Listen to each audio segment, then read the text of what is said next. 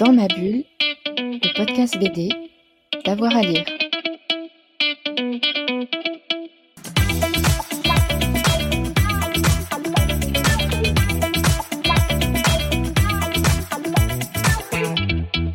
Bonjour à tous et à toutes, bienvenue dans ce nouvel épisode de Dans ma bulle, votre podcast 100% BD avec avoir à lire. J'espère que vous allez bien en cet été car euh, on va vous emmener euh, du côté de Cherbourg en Cotentin puisque depuis 2002 le musée Thomas-Henri de Cherbourg en Cotentin donc propose tous les deux ans la biennale du 9e art consacrée à la bande dessinée, aux arts graphiques et à l'illustration.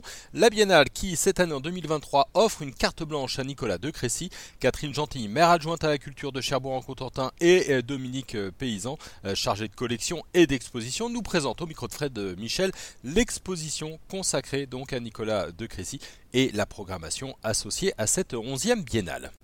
Bonjour Catherine Gentil. Bonjour. Bonjour Dominique Paysan. Bonjour. Merci d'être avec nous sur Dans ma bulle. Aujourd'hui, on va parler de la Biennale de Cherbourg qui cette année est consacrée à Nicolas de Crécy. Mais avant, j'aimerais parler d'une chose. On est ici au musée Thomas Henry. Euh, est-ce qu'on peut revenir sur les collections du musée et quand il est né, s'il vous plaît, Mhm. Catherine?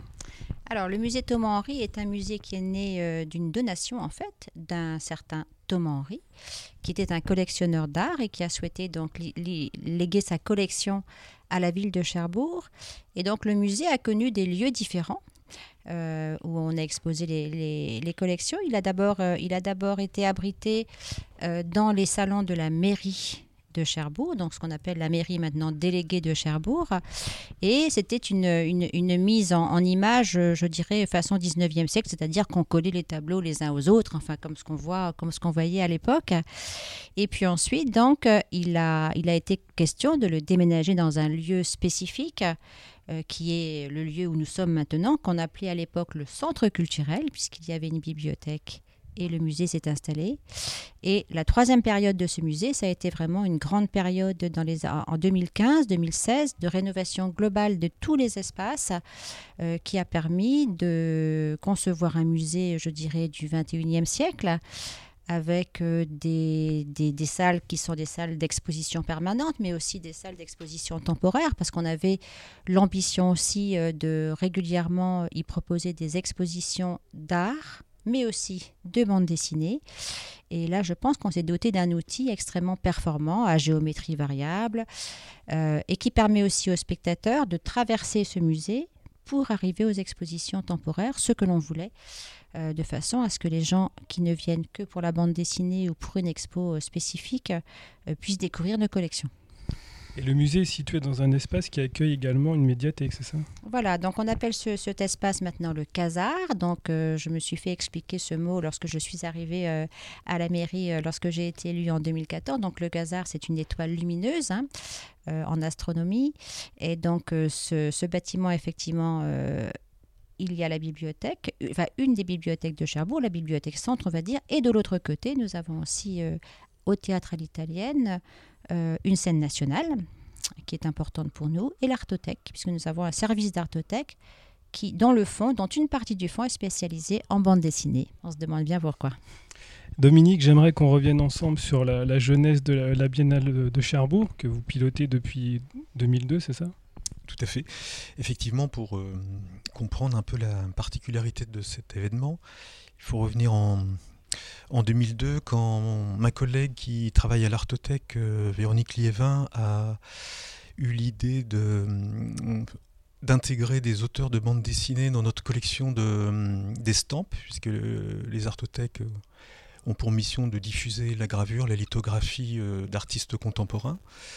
Et euh, elle a effectivement euh, découvert qu'il y avait des auteurs de bande dessinée qui produisaient des sérigraphies, des estampes et qui faisaient de la peinture, qui sortaient un, peu de, la planche euh, publiée pour aller vers les arts plastiques. Donc à l'origine, il s'agissait de faire une petite exposition d'une vingtaine d'œuvres d'Enki Bilal que nous avions découvert un peu fortuitement en passant devant la devanture d'une galerie.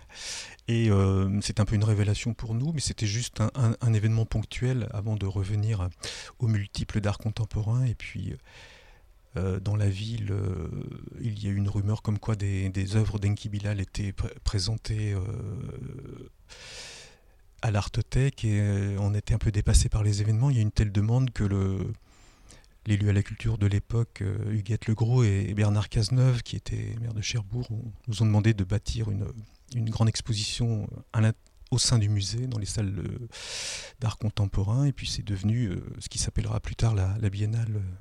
mais c'était à l'origine quelque chose d'un peu ponctuel et sans, forcément devenir un événement récurrent.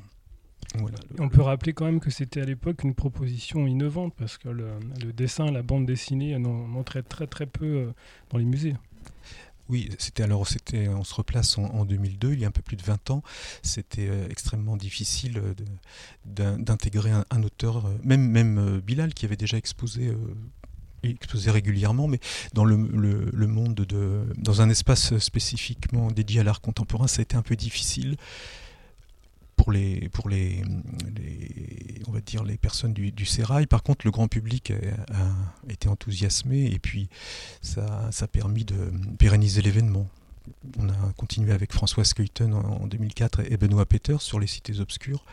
Et puis euh, le succès était encore plus important en termes de, fréquentation et de, de, retour médiatique. Et puis on est toujours là en, en 2023 justement, cette année, on accueille, vous accueillez euh, Nicolas de Crécy. Et euh, les trois années précédentes, c'était un cycle consacré aux États-Unis, c'est ça? Euh, Oui, alors à partir de Windsor McKay en 2017. Normalement, c'était 2015, mais il y a eu le chantier de rénovation a pris un peu de retard. Donc, il y a eu quatre années sans exposition. Et euh, Windsor Mackay était euh, scénographié, scénarisé par euh, François Skeleton et Benoît Peters. Donc c'était une manière aussi de, de, passer le relais aux Américains. C'était une thématique sur trois, un cycle de trois expositions qui reprenait, pour faire simple, la bande dessinée qui est née dans les quotidiens américains. Ensuite, avec Jack Kirby, c'était une coïncidence avec les célébrations de du 70e anniversaire, je crois, de débarquement de Normandie. Il était vétéran du débarquement. Donc euh, c'était un peu le support des, comic books. Donc c'était une deuxième génération de, la bande dessinée américaine. Et puis deux ans après, celui qui a popularisé le roman graphique, Will Eisner. Donc euh, ça nous permettait de, de, faire une sorte de voyage dans la bande dessinée américaine en, trois étapes, à partir des supports éditoriaux très, très variés. Et puis ensuite, euh, le cycle était, pouvait se poursuivre, c'est ce que je souhaitais, mais d'autres personnes ont souhaité revenir euh, à des auteurs euh, justement vivants. Mais peut-être Catherine en parlera mieux que moi, je pense. Justement, Catherine, on va s'arrêter sur Nicolas de Crécy. Cette exposition, elle est construite en plusieurs séquences, c'est ça? Oui, alors pour rebondir juste ce que dit, ce que dit Dominique, moi j'étais très contente de faire ce cycle américain, mais je voulais enfin un auteur vivant parce que c'est quand même important pour le public de pouvoir découvrir et de pouvoir dialoguer avec lui. Et c'était aussi l'occasion pour nous de lui faire des commandes, de l'accueillir en résidence durant deux semaines non consécutives. Il a pu aussi arpenter la ville, de nous, de nous proposer des images magnifiques euh, qui ont été gravées et qu'on expose euh, ici au musée Thomas Henry. Et inédites. Et inédites, complètement. Et puis c'est lui aussi qui nous a fait la très belle carte de vœux qui a vraiment, euh, je la vois, euh, je la vois collée sur plein d'agendas cette carte puisque c'est à, c'est, à la fois le port de Cherbourg avec un immense navire rouge, une tache rouge parce que Nicolas est en plus un excellent coloriste et donc voilà, je pense que tous les gens qui l'ont reçu, ça va devenir un collector en fait. Et oui, donc on a souhaité aussi donc lui rendre hommage. Euh, parce que moi, je, alors c'est vrai que moi j'ai un peu cassé les pieds à l'équipe en disant moi il faut maintenant quelqu'un de vivant, quelqu'un. Euh, et moi je suis le travail de Nicolas de Crécy depuis 1995 euh, quand j'ai acheté les premiers albums pas euh, album 48 pages cartonné, mais les, premières choses qui se faisaient à l'association et au Seuil à l'époque, puisque je m'occupais d'un festival de bande dessinée déjà à l'époque. Donc c'est là que j'ai découvert Nicolas de Crécy et puis je l'ai suivi en fait. Et qu'est-ce qui vous plaît dans le travail, dans l'œuvre de Nicolas de Crécy? Sa, sa, sa capacité à être complètement multiforme. Et ça, je trouve que c'est vraiment intéressant.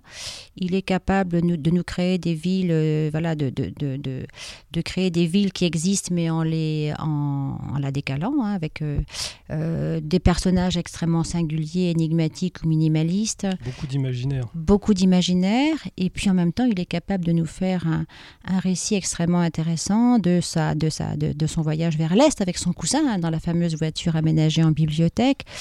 Visa Transit. Oui. Ouais, Visa Transit que j'ai adoré. Euh, il est capable aussi de nous, de nous, de nous faire quelque chose qu'il n'avait jamais fait, c'est-à-dire euh, euh, les histoires du fantôme en temps de guerre paru chez Gallimard avec un très beau texte, très très très sensible et des illustrations magnifiques. Enfin, moi, ce que j'aime, c'est sa capacité à embrasser toutes sortes de sujets et toutes sortes de, de dialogues graphiques Et de support aussi, parce qu'il utilise plusieurs techniques. et de support, tout à fait. À la fois le- la gravure, l'estampe, euh, C'est ça. l'aquarelle. C'est ça. Et justement, on le voit bien dans l'exposition, parce Oui. qu'elle est construite en plusieurs séquences. Alors expliquez-nous ces, ces séquences différentes. Alors, je vais passer la, la- la parole à Dominique sur les séquences précisément, puisque je, pense- je pense qu'il a été à l'origine aussi du découpage de l'exposition hein, et, et de la volonté aussi de montrer les différentes techniques qui ont été euh, proposées par Nicolas. Oui, merci. Donc, euh, le thème de l'exposition est euh, Étrange cité de Nicolas de Crécy. Le principe est- était de construire une, déjà de l'inviter en résidence euh, ici à Cherbourg pour qu'il découvre euh, les particularités de, de cette cité portuaire et puis C'est faire un- c'est une ville qu'il connaissait ou pas du tout? Justement, euh, pas du tout. Et il ne voulait pas être influencé par euh, des lectures. Ou, il voulait arriver euh, avec une totale neutralité pour avoir une perception immédiate et intuitive de, de- de la ville. Et ne pas être influencé effectivement par son histoire ou, ou des anecdotes. L'intérêt était pour nous de construire une exposition autour de, de ces villes imaginaires, imaginées ou réelles, parce qu'il y a, les trois niveaux.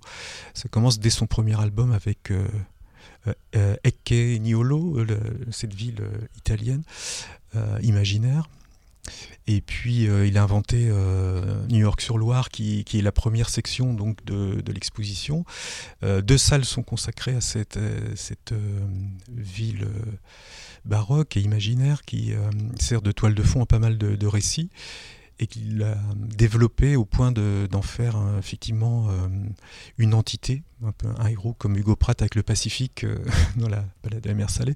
Là, New York sur Loire est un, un, personnage de Nicolas de Crécy, une créature. Et dans l'exposition, effectivement, c'est une introduction à cette thématique de l'architecture chez lui. Et puis, il avait aussi conçu une exposition que j'avais vue en 2005 à la galerie Christian Desbois à l'époque.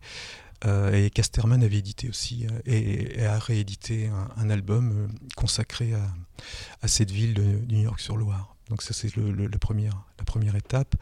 Et le visiteur ensuite va découvrir son travail sur le Japon, donc l'exotisme du Japon, mais l'exotisme aussi dans le, dans le surnaturel aussi avec les, les entités, les, les yokai qui, hantent euh, les, les villes euh, hyper, enfin l'hypermodernité de Kyoto, de Tokyo. Euh, c'est une, manière aussi de rester dans les mégapoles, mais asiatiques cette fois, avec une autre esthétique également, puisque la nature est relativement présente, enfin la végétation aussi, et puis le folklore rural fait une intrusion. Ensuite, euh, on arrive sur quelque chose qui est une sorte de respiration, où on a de l'architecture envahie par la nature, dans des lieux plus ou moins imaginaires. euh, Ce sont des synthèses de souvenirs euh, et de et d'i- de- d'imagination pure, où euh, c'est presque de l'écriture automatique. C'est-à-dire il va dessiner des éléments d'architecture, euh, mais il laisse le crayon euh, courir sur la feuille de papier. Et cette, euh, salle s'appelle euh, Par-delà nature et culture. Il s'est quand même fortement inspiré par les paysages d'Italie. Euh, et, Rome aussi, je pense, euh, pas trahir sa pensée, Rome euh, est, est prés- pré- présente dans, ces... Mais ce sont des paysages de synthèse, on peut dire, effectivement, qui sont recomposés, qui ne... Voilà. Et puis, euh, de manière avec un contraste assez important, on arrive dans la, salle consacrée à Mexico, enfin au Mexique et aux villes mexicaines, la, une commande de Louis Vuitton pour le, les, livres de, voyage de, Louis Vuitton. Et là, alors il est, la, commande était de représenter des, des aspects réels des villes mexicaines. Et Nicolas s'est acquitté de, cette, commande, mais en allant chercher des, justement des choses plutôt décalées dans le réel pour les rendre presque étranges, enfin même étranges. Et puis, euh, à l'issue de cette, exposition au Musée d'art moderne de, Mexico et, publication du guide de voyage, quelques années après, plus six ou sept années après, il a reproduit des images de Mexico pour euh, la galerie Huberti Bren, euh, pour euh, une nouvelle exposition avec des images qui sont presque d'imagination ou de, de fondées sur la mémoire des lieux. Donc là, on n'est plus sur le motif, comme ça a pu être le cas pour pas mal d'images du, guide de voyage. Donc euh, là, on est sur la dialectique euh, dans l'exposition entre l'imaginaire et, et, la perception du réel. Il y a toujours une, une question de degré, mais rien n'est vraiment euh, objectif. la frontière est parfois floue et fine. Oui, absolument. Dans son, en fait, on, se promène dans son espace mental. Parfois, on est dans, la logique onirique, enfin de voilà comme dans ces scénarios, et parfois on, adhère un peu plus à... Mais on n'est jamais dans la transcription documentaire d'un lieu. Et aussi, après le, Mexique, on, arrive à la salle Cherbourg, à la résidence, et effectivement, on est bien dans cette ville de Cherbourg, mais sous un angle qui nous, fait, nous fait redécouvrir la ville. Un autre point de vue. de son point de vue, effectivement.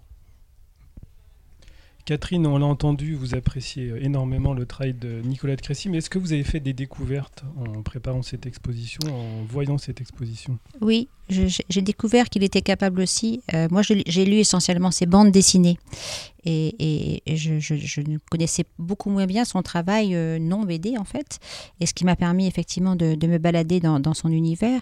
Et ce qui m'intéresse, et ce que dit très bien Dominique aussi, c'est sa manière de nous raconter le réel en le décalant un petit peu et ça, je trouve que c'est toujours intéressant ce pas de côté parce que euh, quand j'ai découvert, par exemple, les gravures qu'il a faites pour l'exposition, donc les gravures de notre ville, euh, je me suis dit que cette ville, eh ben, bon ça on le sait déjà, on va pas être trop trop chauvin, mais elle a quand même, il nous révèle des aspects de la ville qu'on ne voit plus et, euh, et qui sont des aspects, je pense, qui prêtent à beaucoup de fiction. Voilà. Donc ça, ça c'est ça qui m'a vraiment intéressé dans, dans, ce pan du travail que je connaissais mal. Et il nous invite alors euh, par conséquent à prendre parfois du recul et de la distance sur les choses. Ce qui, ce qui est une excellente chose. Parce que quand on est euh, toujours euh, au ras des pâquerettes toute la journée à prendre des décisions, je pense que, je pense que d'abord l'invitation à la flânerie est quelque chose de très, très important et qui fait beaucoup de bien et qui permet de réfléchir et de se poser. Et moi, ça me, ça me, ça m'apporte beaucoup en fait. Alors, cette exposition, elle se prolonge avec plein, plein de petits événements euh, pendant tout l'été. Donc, il y aura des visites guidées, des activités pédagogiques, des ateliers. Oui, c'est important qu'on puisse aussi euh, accueillir des publics, euh, que ce soit des publics jeunes, des publics des centres sociaux, des publics des, quartiers aussi avec lesquels on travaille. Donc, toutes ces actions, toutes ces, ces, propositions, elles sont faites pour cela. Euh, et, ensuite, donc, euh, on a aussi à la fin de l'été euh, quelque chose qu'on a créé aussi il y a quelques années qui s'appelle Voyageurs Immobiles, qui est un festival de pop culture, au départ qui était porté vraiment par, par, l'équipe de Dominique et maintenant qui est porté par l'événementiel. Et moi, je souhaitais aussi proposer à, cette ville, qui parfois est trop dans le réel, justement, un voyage de fin, de fin d'été un voyage dans la pop culture. Donc, on a invité euh, différentes personnes, hein, différents, différents artistes. Et euh, je trouve que ça clôt bien. En fait, ça permet de rêver encore un petit peu avant de reprendre le boulot, de reprendre l'école. Et ça permet aussi à beaucoup, beaucoup de jeunes de venir, parce que ce festival se passe dans tout le Casar, et ça permet à plein de jeunes de venir euh, assister au cosplay dans le théâtre à l'italienne, de venir euh, dans différents endroits, au musée, à la bibliothèque. Et c'est aussi une façon pour nous de, faire en sorte que ces lieux soient accessibles à tous et dans la tête de tous. On est toujours dans l'imaginaire. Et on est toujours dans l'imaginaire. Et euh, voilà, moi je pense que c'est un événement extrêmement populaire et euh, qui maintenant a bien pris sa vitesse de croisière et qui est attendu. Cette année, on explore la fantaisie médiévale, donc forcément qu'on va avoir pas mal de choses qui vont attirer un public très large. Et c'est important pour moi que ce public-là vienne dans ces lieux-là où parfois les gens ne s'autorisent pas à venir. Alors cet été, Catherine, on aura aussi d'autres expositions organisées par la ville de Cherbourg qui vont euh, sûrement nous surprendre et attiser notre curiosité. On aura Gilles Zeller, Jacques Roussel. Est-ce qu'on peut euh, balayer un petit peu tout ça? Oui, tout à fait. Alors euh, Jacques Roussel, effectivement, ça faisait un petit moment que je me disais qu'il fallait absolument rendre hommage à Jacques Roussel, qui est un Cherbourgeois, qui a une rue, une rue où personne ne passe quasiment. Donc maintenant, j'espère que les gens vont y passer pour y aller. Et il se trouve aussi que l'agglomération du Cotentin avait la même idée puisque Jacques Roussel euh, avait une maison à Fermanville, donc euh, dans le Cotentin, non plus à Cherbourg. Et donc on s'est dit, on s'est vu ensemble et on s'est dit plutôt que de faire chacun, chacun les choses dans son coin, on va faire ensemble. Et donc on a, on a construit un été Rouxel, un été Rouxel qui emmène le spectateur de Fermanville, donc dans, dans, dans, dans, dans le, dans le Val de Serre. C'est la première fois que ça a lieu? Oui, c'est la première fois que ça a lieu. Donc une exposition de panneaux qui raconte un peu l'histoire des Shadocks, donc dans la commune où il est mort et où sa, où, sa femme est décédée en décembre dernier. Ensuite, on s'arrête euh, rue Jacques Rouxel pour aller voir la fresque qu'on a inaugurée il y a une quinzaine de jours maintenant, donc une fresque de sur 16 mètres de, de large. Ensuite, on continue, on prend sa voiture, on s'arrête à l'abbaye du Vœu, qui est un lieu patrimonial qu'on ouvre l'été, où on a imaginé une exposition autour des Shadocks. Pas une exposition Shadok, mais une exposition autour des Shadocks, c'est-à-dire où Rouxel a-t-il puisé son inspiration et qui, a-t-il aussi inspiré ensuite. Donc on a un panel très large d'artistes, d'humoristes, enfin, etc. Et puis on termine dans cette, ce périple euh, Shadok à, dans la Hague, à l'Udiver, donc qui est un planétarium dans lequel, en fait, il y a eu une commande faite aussi à, la société qui gère les droits de, Jacques Rouxel, dans laquelle, en fait, on a inséré des Shadocks, mais dans l'exposition, dans l'exposition euh, permanente. Et c'est marrant parce que ça fait un petit décalage, justement. Donc, on a un truc très sérieux, et puis à côté, on a les Shadocks qui racontent un truc euh, à leur manière. Donc, ça fait vraiment une... Moi, je suis très contente de ce, de ce partenariat, parce que là, on a une offre vraiment qui va... Euh, de sa naissance euh, euh, jusqu'à euh, jusqu'à la, fin de ses jours. Et on a une belle offre, en tout cas, décalée, amusante, Shadok. Donc, voilà, on est plutôt content de ça.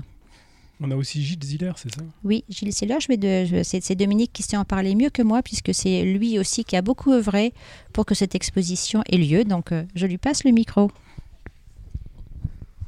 Merci. Oui. Qui était Gilles Ziller? Alors, je sais que vous vous intéressez au métier de la bande dessinée, justement. Il était intéressant, en complément de, des, diverses expositions ou ateliers, de présenter une, exposition de dossier sur une maison d'édition spécialisée dans l'édition de sérigraphie de bande dessinée, d'auteurs de bande dessinée. Donc, euh, Gilles Ziller était il est toujours vivant, mais il est, plus en activité. Donc il, il était professeur euh, de sérigraphie et de graphisme euh, aux Arts Déco à Paris, et puis à l'école euh, supérieure d'art de Nancy. il a également créé une sorte d'atelier qui est devenu une maison d'édition qui s'appelle Archives Internationales. Et il était le pionnier avec Christian Desbois de l'estampe de bande dessinée. C'est-à-dire que dans les années 70, il y avait quelques posters en sérigraphie qui pouvaient être des reproductions de cases agrandies. Et au début des années 80, tous les deux, ils ont eu une véritable ambition de, un, peu dans le, prolongement du pop art américain, c'est-à-dire de, mettre en avant, révéler les qualités plastiques de, certaines images euh, créées par des auteurs de bande dessinée. Et euh, parfois en les modernisant avec Hergé ou Jacobs. Ils, ont, enfin, Gilles Ziller a beaucoup travaillé avec Jacobs, où il a retravaillé, il on dirait, remasterisé le graphisme, il a colorisé, modernisé les gammes chromatiques en accord avec euh, Jacobs, qui était un grand coloriste. Et il a relancé, je pense, hein, il a relancé la, la, série Blake et Mortimer auprès du grand public avec ses sérigraphies, qui dans les années 80 étaient très diffusées. Euh, c'était l'époque où la bande dessinée était tendance avant l'arrivée du jeu vidéo et du numérique. la bande dessinée était très, très prisée, c'était quelque chose euh, qui était très utilisé par exemple par les agences publicitaires, euh, les, agences de communication, et euh, il y avait un large public qui, qui, collectionnait, qui achetait des, sérigraphies pour, pour décorer les, appartements constituer des collections. Et Gilles Ziller, donc avec euh, Christian Desbois, ont été les, pionniers de ça. Et ça existe toujours. Et, beaucoup d'auteurs de bande dessinée sont devenus d'ailleurs des peintres. Euh, quelqu'un comme François Avril, qu'on a exposé il y a deux ans, était auteur de bande dessinée et a commencé à faire de l'estampe euh, dans le prolongement de ce que Archives Internationales ou d'autres avaient mis en place. Et maintenant, il, euh, est exclusivement dans la, peinture et, l'édition d'estampes, de, de, sérigraphie, le dessin, et d'autres, qui continuent parfois à produire des, albums. Euh, tout ça, ça, vient de, un peu de ce de cette initiative, de, cette maison d'édition qui, a à peu près tout inventé, euh, a créé un nouveau marché à l'échelle européenne, ça s'appelle Archive internationale parce qu'ils avaient des diffuseurs dans plusieurs pays européens. Et, et voilà, et puis euh, ça a duré une trentaine d'années. Et il semblait important. Il ne reste plus rien de, cette épopée, en fait. Euh, il n'y a, pas de livre consacré à, ce qui s'est passé dans les années 80 autour de la sérigraphie de bande dessinée, ou les galeries euh, qui ont émergé. Donc il nous semblait intéressant déjà de faire un, événement sur euh, consacré à une, maison d'édition. Quand vous visitez cette petite expo dossier, vous allez voir qu'il y a il y a par exemple euh, des, on, voit des, des, tampons d'éditeurs, on voit des, justificatifs de tirage, enfin tout un tas de, de matériel. Ce sont toutes les coulisses de la maison d'édition qui sont un, peu mis, en avant, et puis, et puis des images qui sont parfois après, les auteurs créent des, des images inédites. Euh, on ne se contente plus d'agrandir des cases existantes euh, plus ou moins euh, comment dire retravaillé graphiquement pour, pour tenir au mur. Après, euh, euh, il y a des commandes qui sont passées aux auteurs qui produisent des images inédites, parfois rattachées à un récit, des images complémentaires qui sont dans, la, dans l'ellipse de, du, récit qui viennent apporter quelque chose, ou, parfois qui sont complètement détachés d'un récit en, particulier. Puis c'est le début de l'aventure picturale de certains artistes, en fait. Voilà, ça vient en fait l'origine de, la, comment dire, la vocation de certains artistes euh, qui deviennent peintres, qui exposent dans les galeries, vient, vient parfois de ça. ça, ça crée une forme d'émulation aussi. Oui, je pense. Et puis il y a cette idée euh, que le, on reste déjà dans l'édition, l'imprimerie, le, le, papier, tout en n'étant plus dans la planche et la publication. Donc c'est une manière un peu douce d'aller vers le, les cimaises des musées ou des galeries, en fait. Et on a un côté artisanal aussi. Ah oui, parce que Gilles Ziller, on, dit qu'il est imagier dans la tradition de l'imagerie populaire, au sens où il était éditeur, mais également imprimeur, euh, graphiste. Il faisait la, la photogravure de, de, ces écrans de sérigraphie, de, enfin, la séparation des couleurs, et il, il réalisait tout manuellement et, euh, donc c'est des tirages assez faibles en fait, autour de 100 ou 150 exemplaires à chaque fois. C'est imprimé euh, à Nancy chez lui. On, a aussi euh, la mise en avant d'un auteur de bande dessinée, mais il ne fait pas uniquement de la bande dessinée, qui s'appelle Fabio Viscocolisi. Catherine, vous nous en parlez? Oui, alors ce qui est rigolo, c'est que tout à l'heure, je vous disais que euh, j'ai découvert, euh, j'ai découvert le travail de Nicolas en 1995. il se trouve que la même année, j'ai acheté aussi L'œil du chat, paru au seuil. Fabio. Mm. Et Fabio, c'était Fabio. Et donc la semaine dernière, on a inauguré son expo euh, dans un autre lieu patrimonial, le château des Ravalais. Exceptionnel, un lieu exceptionnel. Magnifique. Et je m'aperçois que ce Fabio, c'est celui-là. Et donc, on en a parlé beaucoup après lors du dîner avec, avec Fabio euh, qui, était là. J'ai dit, mais j'ai votre bouquin depuis 1995. Et après, j'ai suivi aussi son travail euh, à l'association. Enfin, il n'a pas publié énormément de BD, mais euh, et d'ailleurs, je ne connaissais pas bien après son travail, son, travail de musicien, etc., que, que j'ai découvert grâce à cette exposition. Mais je me dis parfois qu'il y a des coïncidences quand même qui sont bien singulières parce qu'en une semaine, en fait, je vois deux artistes et qui sont très copains qui sont très copains, puisque Fabio, euh, Fabio était là la semaine dernière, Nicolas est passé, et, Fabio a visité l'expo qu'on inaugure aujourd'hui. Donc il y a comme ça des, choses. Des liens, il y a beaucoup de liens. Il y a comme ça des liens qui se, qui se tissent euh, sans qu'on le sache. Et ça, j'adore ça en fait. Comme, euh, voilà. Et donc cette expo, elle s'appelle Rococo Club. Donc c'est une expo qui a été concoctée par euh, la personne avec laquelle je travaille à la ville de Cherbourg, qui est Charlotte Guinobaco. Euh, je, la cite parce que elle, est là depuis très peu de temps et elle, a en charge toutes les expos et tout, euh, tout ce qui est art visuel. Donc elle a un énorme travail et c'est une personne qui a aussi plein d'idées. qui connaît aussi beaucoup d'artistes et qui, nous, qui nous concocte des expositions très singulières, très originales. Et donc c'est ce qu'elle a fait avec Rococo Club en essayant de, montrer le travail de Fabio, le, travail de Fabio comme peintre, le, travail de Fabio comme réalisateur de bandes dessinées, alors qu'ils sont souvent minimalistes, hein, où il n'y a quasiment pas de texte, enfin de, de, de montrer un petit peu toutes les, toutes les palettes de son travail de dessinateur en fait. Et donc cette exposition, donc dans ce lieu, c'est pas forcément un lieu facile. C'est ce qu'il nous a dit euh, lorsque, à la fin du montage, il dit euh, c'est la première fois que j'expose dans un lieu pareil. Euh, il faut s'y confronter. Ça peut être casse-gueule, mais en fait c'est un défi. Donc je crois qu'il était plutôt content de, l'accrochage. Et donc on est très content aussi de, proposer, de, montrer cet univers et qui était un univers à la fois, je dirais, c'est ce que je lui ai dit. moi, ce que j'aime dans, dans le travail de Fabio, c'est en fait la place qu'il accorde au spectateur on est obligé de s'investir. Participe. Ouais. Quand on voit ses propositions qui sont parfois déroutantes, singulières, euh, qui confinent parfois à, un non-sens. Hein. et, voilà. Et moi, j'aime les expositions où il faut qu'on fasse des efforts. On travaille un petit peu. Exactement. Voilà, c'est pas de la consommation. Justement, on va parler de travail. Avant de conclure, j'aimerais qu'on revienne sur l'exposition Nicolas de Crécy. Vous avez forcément dû faire des choix. Et comment se perd ces choix? Parce que vous travaillez à plusieurs. Vous êtes allé puiser où? Les, planches, par exemple? Alors, euh, alors ça, alors d'abord le, premier choix, c'est le choix de qui on va exposer. Donc en général, on se réunit avec Dominique, hein, qui est chargée plus particulièrement de la biennale, et puis Louise aussi, Louise Allais, notre, notre conservatrice adorée. Enfin, c'est vraiment une personne aussi, Louise, que tout le monde aime à Cherbourg. Le maire la trouve formidable aussi, et moi aussi. Parce que c'est une personne qui est à la fois une conservateur, elle veut, elle veut qu'on l'appelle conservateur. C'est un débat.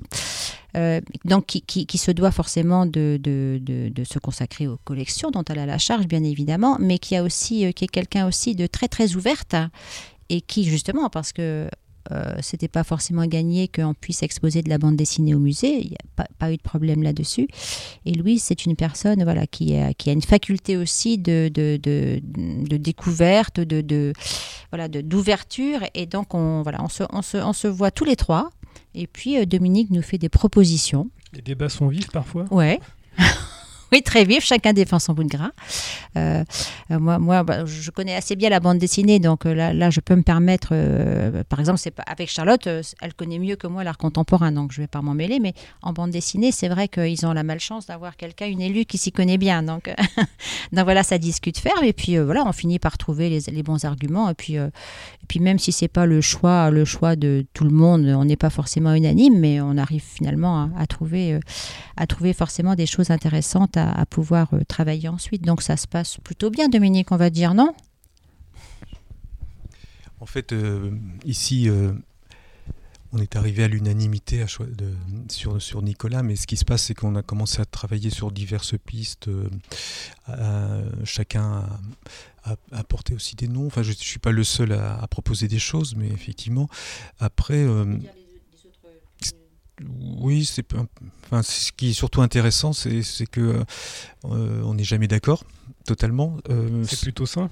oui, bah, ça nous oblige à parce que voilà, on a fait plusieurs sessions pour réfléchir et en fait, on est quand même à l'unanimité. Euh, Nicolas était cette fois-ci à l'unanimité celui qui nous réunissait tous. Donc c'était personne n'a été déçu de partir sur ce projet. Mais c'est vrai qu'on a des, comment dire, ça ne se fait pas naturellement parce qu'il y a aussi euh, la nécessité, je pense que Catherine est très attachée à la, nécessité de, et, Louise également, de faire évoluer pour ne pas s'enfermer euh, pendant des décennies dans, dans, dans, une routine et, dans un, une sorte d'univers euh, homogène. Il faut se renouveler et en même temps, il ne faut pas trahir l'esprit.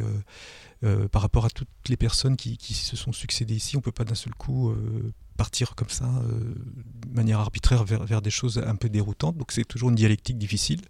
Et puis euh, on va voir euh, si on arrive la prochaine fois à se mettre d'accord.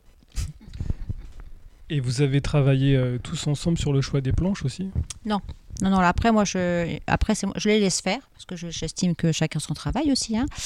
Euh, donc, je les laisse faire. Et puis, par exemple, je ne suis pas allée voir l'expo encore, parce que je, n'aime pas venir pendant le montage, parce que je ne veux pas euh, avoir l'air d'être euh, intrusive. Voilà, je, je, pense que c'est important aussi qu'ils puissent faire que vous voulez être surprise aussi. Aussi, mais c'est aussi une question de respect des respect des, des, de l'équipe du musée. Euh, ils, sont, ils, sont, ils, sont à fond pendant ce temps-là. Euh, c'est parfois compliqué. Enfin, il y a toujours des galères, hein, comme dans, dans, toutes les expositions. Et donc, je me dis que si je viens, je vais les perturber. Et puis, j'ai pas envie. Donc, c'est plutôt de, pour respecter leur temps de travail. Et puis, c'est vrai aussi qu'après, moi, cet après-midi, donc, donc, tout à l'heure, je vais y aller avec les journalistes après, le, après le déjeuner. Donc, je serai contente de, de voir. Mais voilà, je, me donne toujours comme ligne de conduite celle-là. C'est-à-dire que quand, quand je peux apporter une expertise sur un sujet, je me permets de le faire. Après, j'estime que c'est à l'équipe en laquelle j'ai vraiment tout à fait confiance parce qu'on travaille vraiment en confiance ensemble. Hein. On se connaît depuis longtemps, on s'apprécie, je pense. Et voilà, c'est important pour moi aussi le, respect du travail des équipes. C'est quelque chose auquel je suis extrêmement attachée. Donc, Dominique, les, les, planches, elles proviennent de collections privées de de l'artiste Une grande partie euh, est le fonds d'atelier de, de, Nicolas de Crécy. Il, est le principal prêteur de cette exposition. Et puis il a hum, aussi euh, pour, revenir à votre question du, choix des planches, ça se fait avec lui à partir d'un scénario d'expo que nous avons enfin, entre collaborateurs au musée, nous avons élaboré ensemble. Donc sur ce scénario d'exposition, sur cette base-là, il, il, voyait un peu quelles pièces il pouvait nous proposer. Et euh, après, on, on échange tous ensemble avec aussi euh, Paul Guermont, qui est le, chef du service exposition du, musée, et puis Louise. Euh, c'est un travail qui se fait, et je dois avouer que c'est plus eux que, ben, moi, ben, parce que euh, c'est ce qui m'importe, moi, c'est la cohérence du, scénario, le, comment dire, l'équilibre entre les salles, et puis arriver à, à emmener le, le visiteur sur voilà, une thématique. À suivre une sorte de ligne. Oui, une sorte de ligne. Bon, le fil conducteur est autour de l'imaginaire architectural chez, chez, Nicolas de Crécy, son, son, rapport à la réalité. Après, sur le choix des planches, euh, il avait quand même un avis assez précis de ce qu'il pouvait proposer. Néanmoins, euh, il était ouvert à la discussion et c'est vraiment été un, voilà, un, travail qui s'est fait euh, avec lui sur euh, même pas parfois euh, avec euh, beaucoup d'argumentation pour arriver à, expliquer pourquoi on n'avait pas retenu une, planche ou une image. Et, lui aussi, il a beaucoup argumenté en expliquant parfois en quoi c'était important qu'il y, ait, cette œuvre et qu'on ne pouvait pas faire l'impasse sur, une image ou une autre. Donc ça s'est pas fait non plus facilement, mais tout est argumenté. Avec des, ensuite des, quand le choix est un peu réalisé, il faut contacter les prêteurs et obtenir euh, l'autorisation de, les exposer et l'obtention des, œuvres. Ça s'est plutôt bien passé grâce à des, collectionneurs qui sont très très ouverts, qui nous ont prêté les œuvres euh, bien volontiers. Très bien, bah, écoute, on arrive au terme de, cet échange. Je vous remercie tous les deux. Merci Catherine. Merci Dominique et donc à très vite pour l'exposition Étrange Cité Nicolas de Crécy du 16 juin au 15 octobre à Cherbourg. Merci.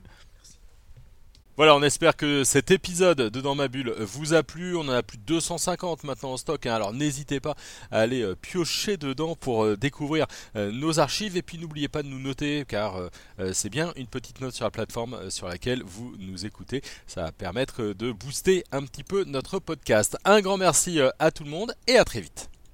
Dans ma bulle, le podcast BD, d'avoir à lire.